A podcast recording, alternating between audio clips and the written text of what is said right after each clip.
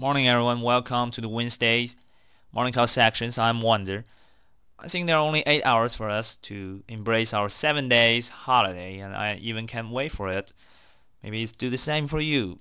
But this reminds me of an acronym which stands for uh, TGIF. Thank God it's Friday, but now we can say is Thank God it's holiday. TGIH. So I'm pretty sure that most of you have already got a plan to consume your holidays. But if you want to ask me, well, my answer gonna be stay at home.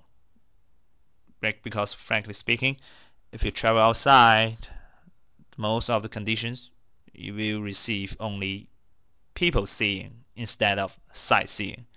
Well, it's just a joke. So here's the music for today. It's called The Good Time. It's from the Owl City featuring the Carly Rae Jepsen. Please enjoy. Thank you.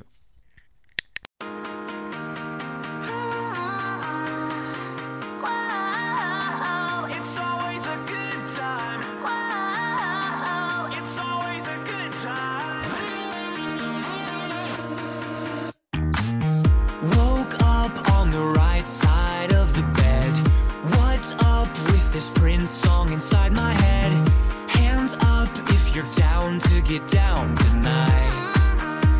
Cause it's always a good time